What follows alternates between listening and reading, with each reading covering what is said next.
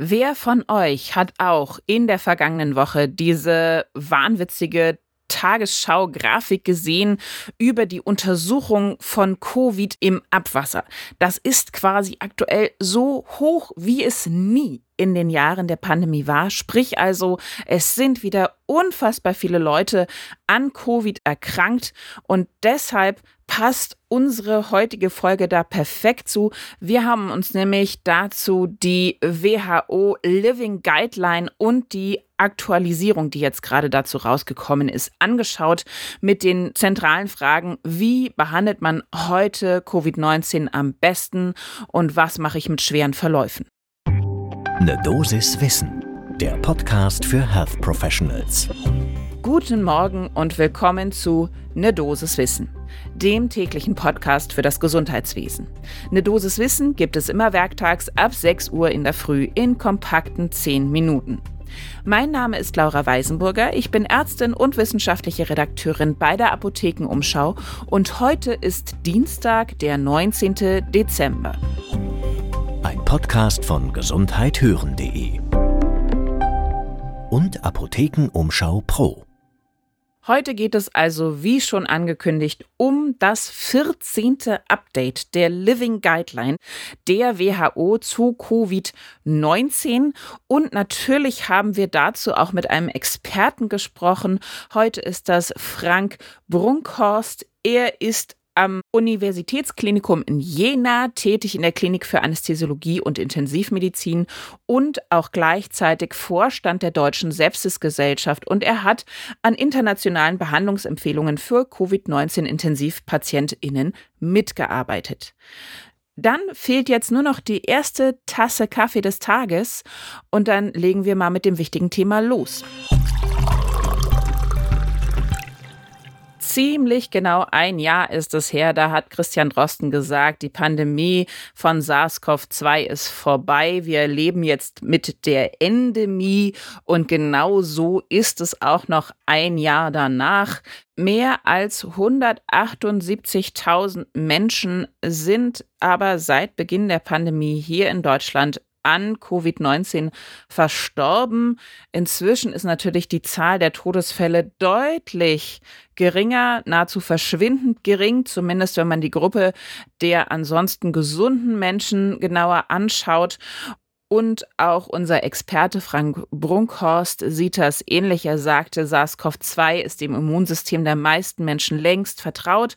Durch die Impfung natürlich, durch bereits abgelaufene Infektionen. Und auch deshalb sehen wir deutlich weniger schwere Verläufe.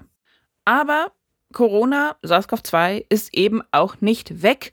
Und gerade bei einem geschwächten Immunsystem oder Begleiterkrankung gibt es auch heutzutage noch schwere Verläufe.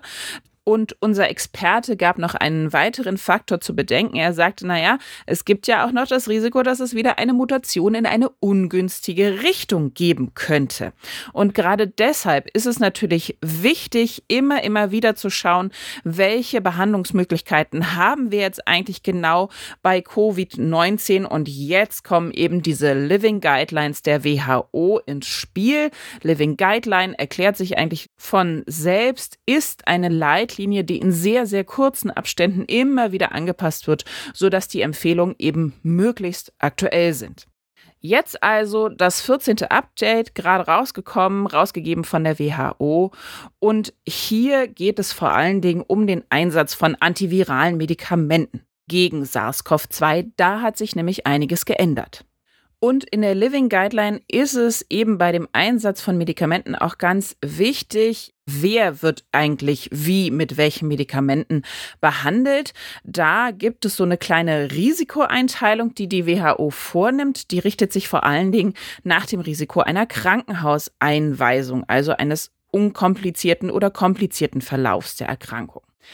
Da haben wir die erste Gruppe, niedriges Risiko einer Hospitalisierung. Das betrifft im Grunde genommen alle, die gesund sind oder keine weiteren ernsten Vorerkrankungen haben. Ein mittleres Risiko für eine Hospitalisierung haben alle Personen zum Beispiel über 65 Jahre, die Adipositas haben, an Diabetes erkrankt sind, chronische Herz-Lungen-Erkrankungen haben oder eben Krebserkrankungen oder andere chronische Erkrankungen in ihrer Krankengeschichte haben. Und letztendlich dann ein hohes Risiko wird all denjenigen zugeschrieben, die eben eine Immunschwäche haben oder Immunsuppressiva einnehmen, zum Beispiel wegen einer Organtransplantation oder einer Autoimmunerkrankung. Gucken wir uns die allererste Gruppe an mit dem geringsten Risiko zur Hospitalisierung, dann empfiehlt hier die Leitlinie ganz klar keine Medikamente einsetzen. Sie spricht sich sogar gegen Medikamente aus. Und das tut auch unser Experte Brunkhorst.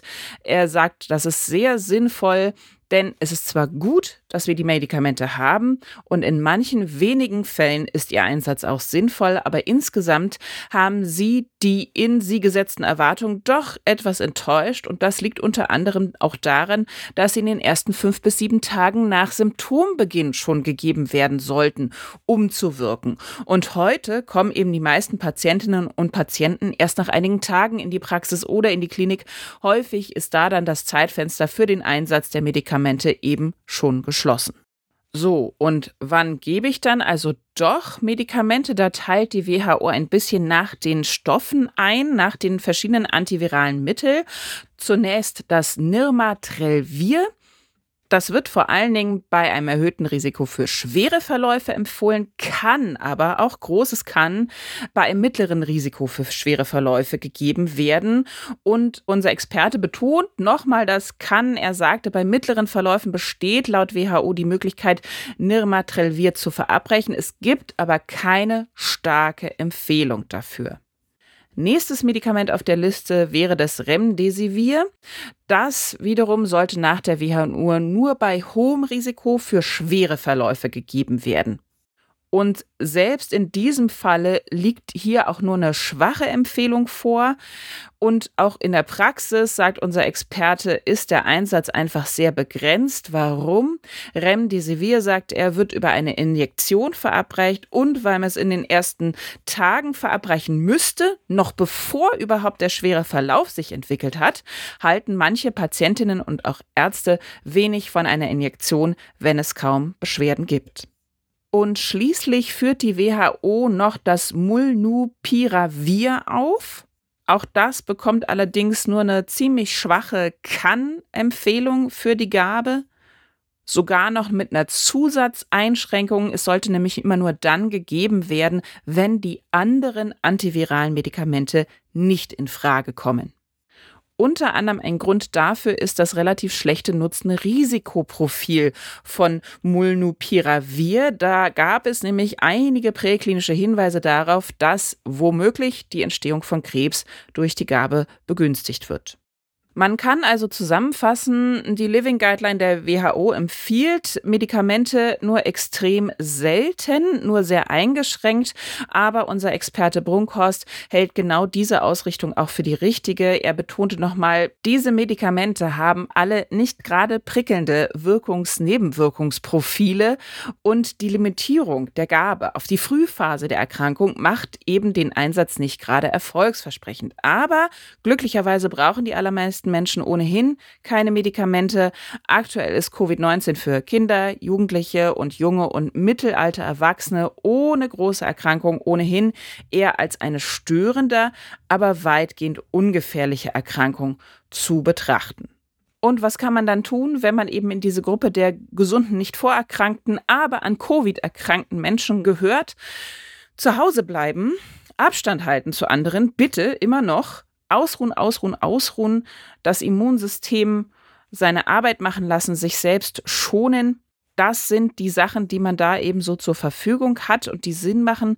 Nichtsdestotrotz ist es natürlich auch ein bisschen beruhigend zu wissen, welche therapeutischen Möglichkeiten es denn inzwischen gegen SARS-CoV-2 gibt.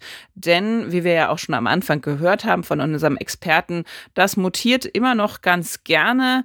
Und wir wissen natürlich nicht, ob oder wann irgendwann mal wieder eine aggressivere Variante auf uns zukommt. Aber dann gibt es zumindest jetzt schon ein paar Medikamente.